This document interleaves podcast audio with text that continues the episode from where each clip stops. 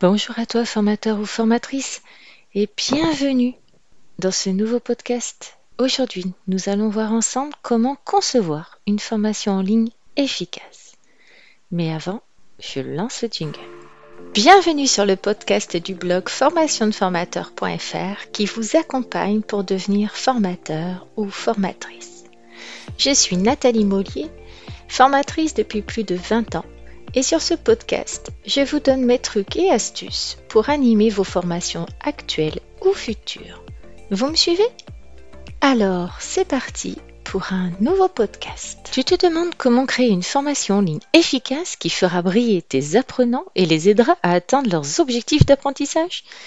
Eh bien aujourd'hui, je vais te guider pas à pas pour concevoir une formation en ligne qui déchire.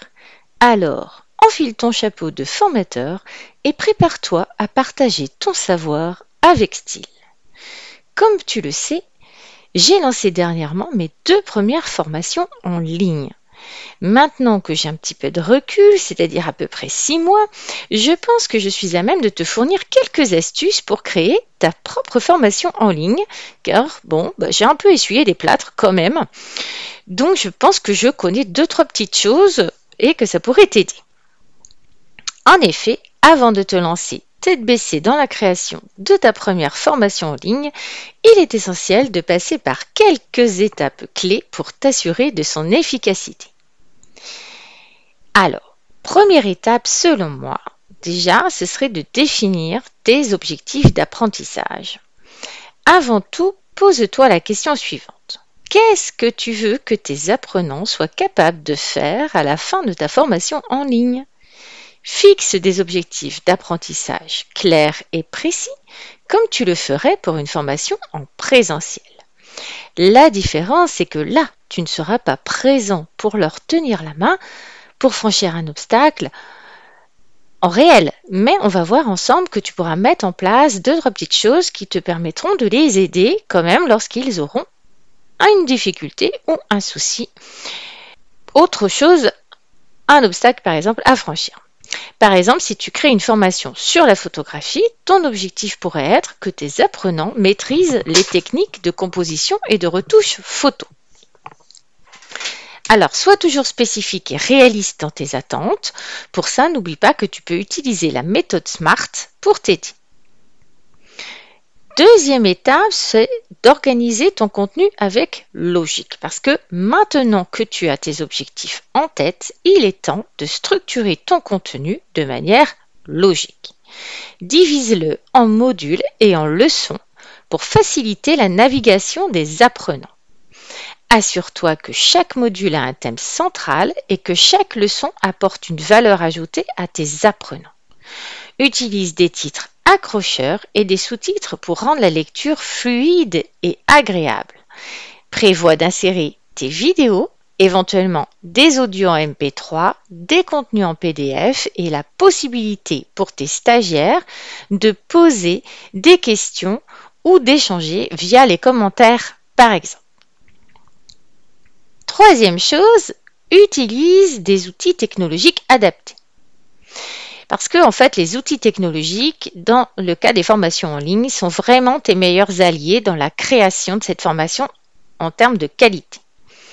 Alors ça représente souvent un investissement financier, moi je le reconnais, parce que pour un outil technologique de qualité qui fasse à peu près tout, euh, de la capture en fait des vidéos, de l'enregistrement au montage, eh bien malheureusement euh, il faut passer par des outils souvent payants.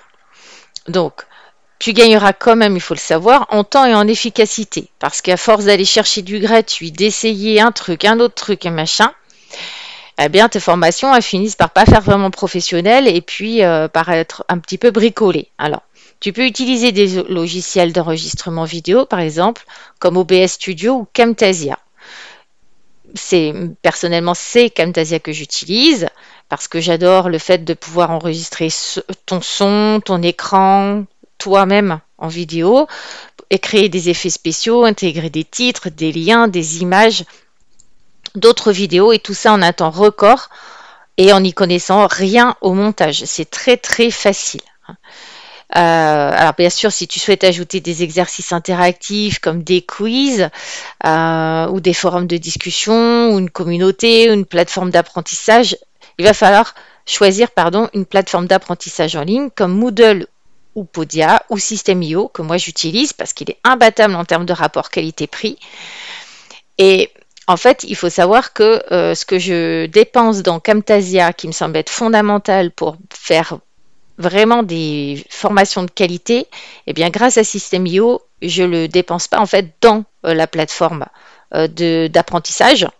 Et ça, c'est un calcul à faire que moi j'ai fait pour l'instant et c'est pour ça que j'ai préféré euh, investir dans la qualité de mes, de mes vidéos et de mes formations euh, plutôt que dans une plateforme d'apprentissage complexe qui serait euh, par exemple plus complète comme Podia qui est plus complète que System.io et encore voilà ça dépend vraiment de tes spécificités en termes de formation. quatrièmement, pour moi il faut soigner vraiment le contenu de ta formation. Assure-toi de proposer des explications claires et concises Utilise si possible des exemples concrets et des anecdotes pour illustrer tes propos.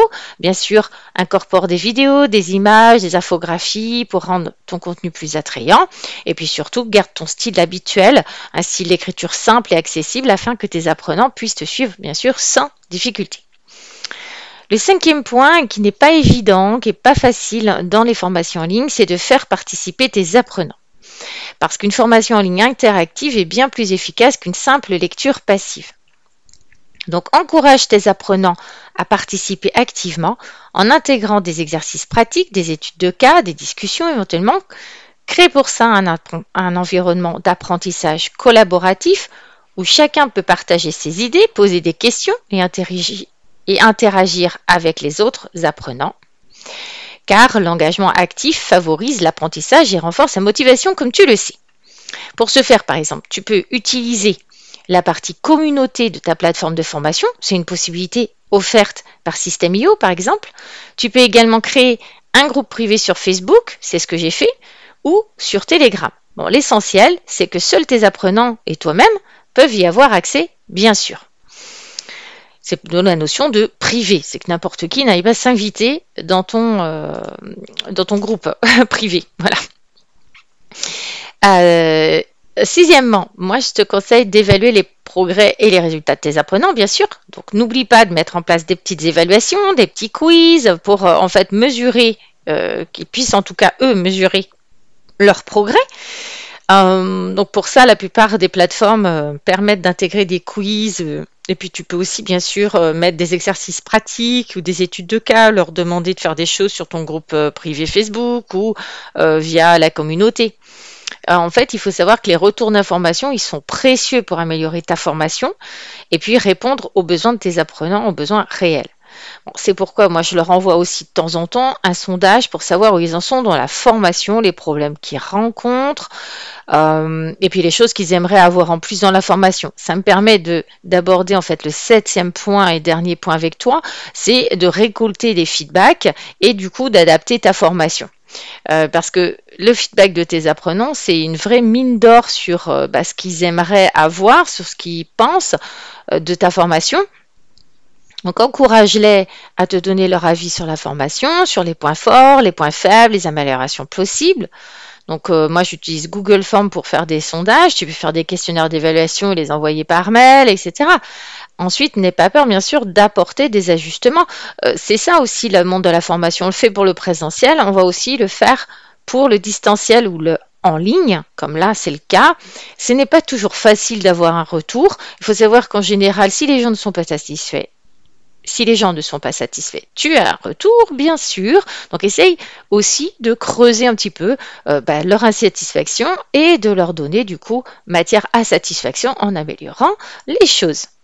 Donc voilà, nous arrivons à la fin euh, de ce podcast. En conclusion, bah voilà, tu as maintenant toutes les clés en main pour concevoir une formation en ligne efficace et percutante, n'oublie pas de définir clairement tes objectifs d'apprentissage, d'organiser ton contenu avec logique, d'utiliser les bons outils technologiques, de soigner ton contenu, de favoriser la participation active des apprenants et puis d'évaluer leurs progrès et de recueillir leurs éventuels feedbacks. En suivant ces étapes, à mon sens, tu seras sur la voie du succès. Vas-y, lance-toi et partage tes connaissances avec style et passion. À très vite. Alors si tu veux m'aider à continuer à publier des podcasts, n'oublie pas de liker, partager ou de t'abonner si ce n'est pas déjà fait. Merci de m'avoir écouté. En complément de ce podcast, j'ai écrit un article détaillé sur ce sujet que je vous invite à lire sur mon blog formationdeformateur.fr. Encore merci pour votre attention. Je vous dis à bientôt pour un prochain podcast du blog formationdeformateur.fr. En attendant, n'hésitez pas à vous rendre sur le blog pour consulter les derniers articles et pourquoi pas vous abonner pour ne rien rater. Et si vous avez aimé ce podcast, vous pouvez me laisser un avis et une note. À très vite